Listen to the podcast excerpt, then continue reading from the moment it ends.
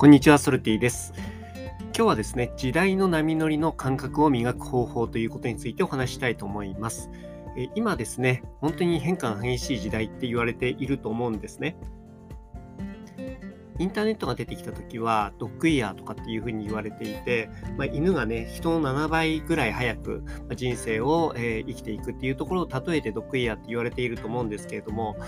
あ、ちょっと前にですね、えー音声でも話をしたんですが、まあ、ドックドックイヤーなんて言われていて、まあ、さらに、うんまあ、7×7 ですね。だから50倍近く、うん、速くなっているみたいなことを言われていて、まあ、もっと言うとですね、業界によっては本当50倍どころじゃない業界っていうのはすごいあると思うんですね。まあ、例えば、まあ、最近、まあパワーワードになっている、まあ、メタバースとかね、えブロックチェーンとか、うん、NFT とか、そこら辺って本当1週間とかでね、時代が変わったりとか、もう世の中に情勢っていうのが変わったりとかしているので、まあ、そういうのを見ていると、まあ、本当変化が激しいなっていうふうに思います。で、まあ、ついていけないなっていう不安を持っている人もたくさんいるかと思うんですね。なので、まあ、こう時代の波乗りの感覚っていうところを、えー、どうやって磨けばいいのかっていうところについてですね、お話したいなというふうに思います。でもこの時代の、えー変化が激しいっていうのはですね、逆に言うとサーフィンで言うと、まあ、小さな波とか大きな波とかそういうのは常に来ている状態だと思うんですね。で僕自身も学生時代なんですけど、本当10代の頃ですね、え、サーフィンしていた時があって、まあ、その時っていうのはもう台風とかね、海が荒れるとかっていうと、もういい波が立ったりするので、サーファーの人ってすごい喜んでいたんですよ。で、えー、と今っていうのは、まあ、特にそのまさにですね、本当台風が近づいている、まあ、時代の転換点が近づいているっていうのは、本当、台風が近づいていて、まあ、いろんなところにね、えっ、ー、と、暴風が立ったりとか、まあ、そういう形になっているかと思うんですね。じゃあ、その波っていうのをどうやって見分けるのかっていうのが、まあ、時代の波乗りの感覚を磨くっていうところにつながるのかなっていうところで、えー、思うんですが、まあ、結論から言うとですね、えー、3つあるなというふうに思っています。で、一つ目がですね、え新しい情報に触れまくるっていうことですね。で、この新しい情報に触れまくるっていうのが、本当にね、情報にうん振り回されるっていうこととはまた別でですね、自分で意図を持って、えまあ、この分野の情報っていうのは、もう常に触れるような状況を作るとかってね、そういうことを非常に必要かなっていうふうに思ってます。だからね、僕自身も、例えば音声配信始めた時っていうのも、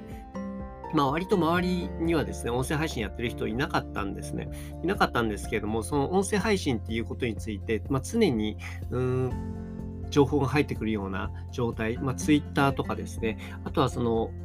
音声のニュースとかですね、まあ、そういったのが常に RSS で飛んでくるようにしたりですとか、あとはですね、ヘッドホンをもう本当に24時間体制で あのつけていて、それで他の人はどういうことを話してんのかとかっていうことをね、もうずっと聞いていましたね。なんかその新しい情報に触れまくる、まあ、浸りまくるとも言うと思うんですけども、まあ、そういった、まあ、自分の状態を作るっていうところが一つです。で、えー、2つ目がですね、好奇心を持っていつも世の中を見るっていうことですね。えー、これはですね、うんまあ、僕自身がミーハーだからっていうとこもあると思うんですけれども、まあ、新しいものに対して非常に及び腰な方っていると思うんですよ。で、えー、と別にそれはそれでいいと思うんですけれども、こう時代の波乗りをしようと思った時に、すごい遠くの方で波が立っているかどうかっていうところをですね、えー、見極めて、そしてその場所に、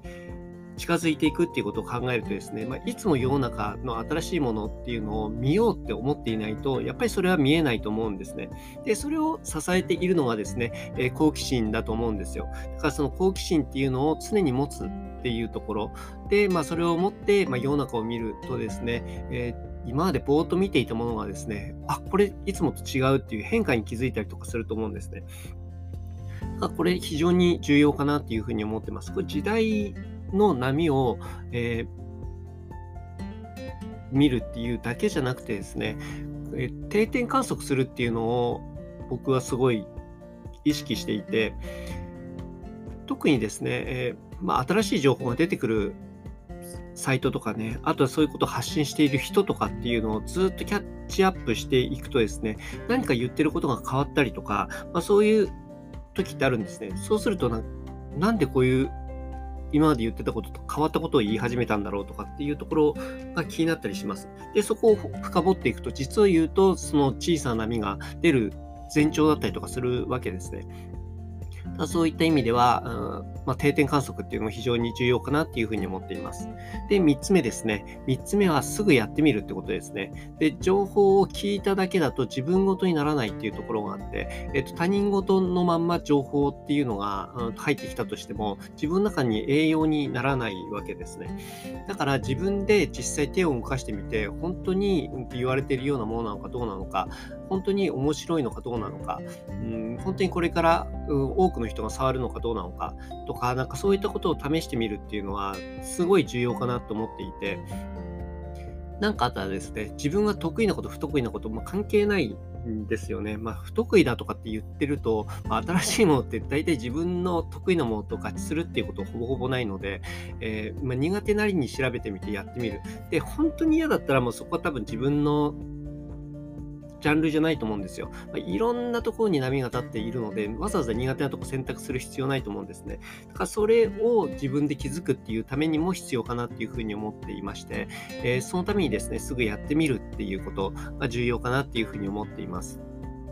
で、この、まあ、新しい情報に触れまくったりとか、まあ、好奇心を持って世の中を見たりとか、そして、えー、気づいたことをすぐやってみるとかっていうことを、えー、何度も繰り返していく間にですね、自分の中の波乗りの感覚っていうのが磨かれてくると思うんですね。で、他の人にそれ説明しようと思って難しいっていうことすごいあるんですよ。やっぱ新しいものなので、えー、そういったものに対して感度が高い方に関してはあんまり言葉を発しなくても分かってもらえることあると思うんですけれども、でもそうじゃないってことが、まあ、ほとんどですね、9割9分そうだと思うんですけれども、でも自分の中にその感覚が出来上がって、あ、これは面白いなとかね、えー、これは来るなとかっていうふうに思う感覚が体系的にできてくれば別にそれでいいと思うんですよ。で、他の人から見ると何やってる人かわからないって言われる。ですね、そういう人って。僕自身はずっとそういうふうに、えー、経験してきたのでわかるんですけれども、大体、え、そういうふうに波乗り、時代の波乗りを、うん、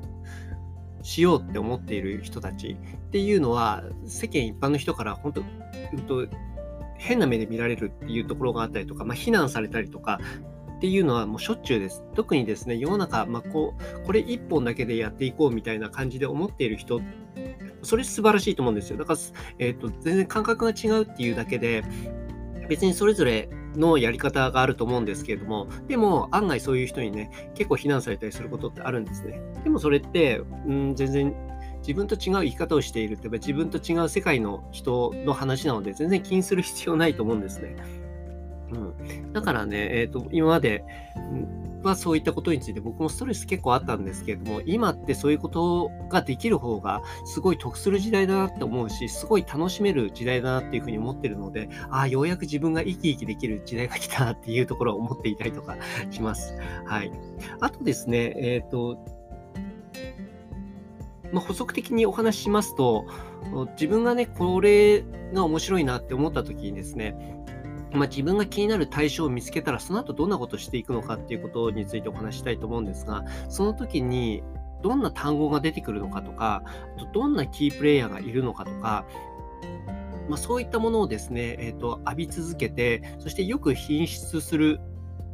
言葉っていうのをすぐ調べる。そしてそこについてよく語られることっていうのをより掘り下げていくっていうのは非常に重要かなと思ってます。で、わからない単語っていうのがいっぱい出てくると思うんですね。特にこれから新しいものが出てくるっていうことは、今までの価値観にないものっていうのもたくさん出てくると思うので、えー、単語自体聞いたことないことももちろんだと思いますし、その考え方っていうことも、うん、理解できないことあるかと思うんですけれども、まあ、それ自体っていうのはですね、自分で、まあ、1回で分かろうとしないでも根気よく調べていく。何回も何回も出てくるたんびに分かっていなかった調べていって、他の人に話せるような状態を作っていくっていうのは結構重要かなって思ってます。だから僕もね、えっ、ー、と、アウトプットできる場っていうのをできるだけ作って、えー、自分自身がね、分かった気にならないようにするっていうことですね。うん。人に説明しようと思ったら自分が分かっていてやっぱり説明できないので、えー、そういう場を作ることによって、自分自身の理解も掘り下がるかなっていうふうに思っています。あとはですね、熱中しちゃうんですけど、僕も。でも熱中して深掘りする自分っていうのと、あとは冷静に引いてみる自分っていう、その、えっ、と、2つっていうのをですね、やっぱりこの新しいことを波乗りするときにですね、重要かなって思っているんですね。やっぱり熱中して深掘りする自分だけになってしまうと、それはそれでこう、ちょっとつ盲信でこういけるんですけれども、まあ、客観的な部分っていうのが見れないとですね、えー、特に新しいものって、えー、もう全部が形になるものばかりじゃないので、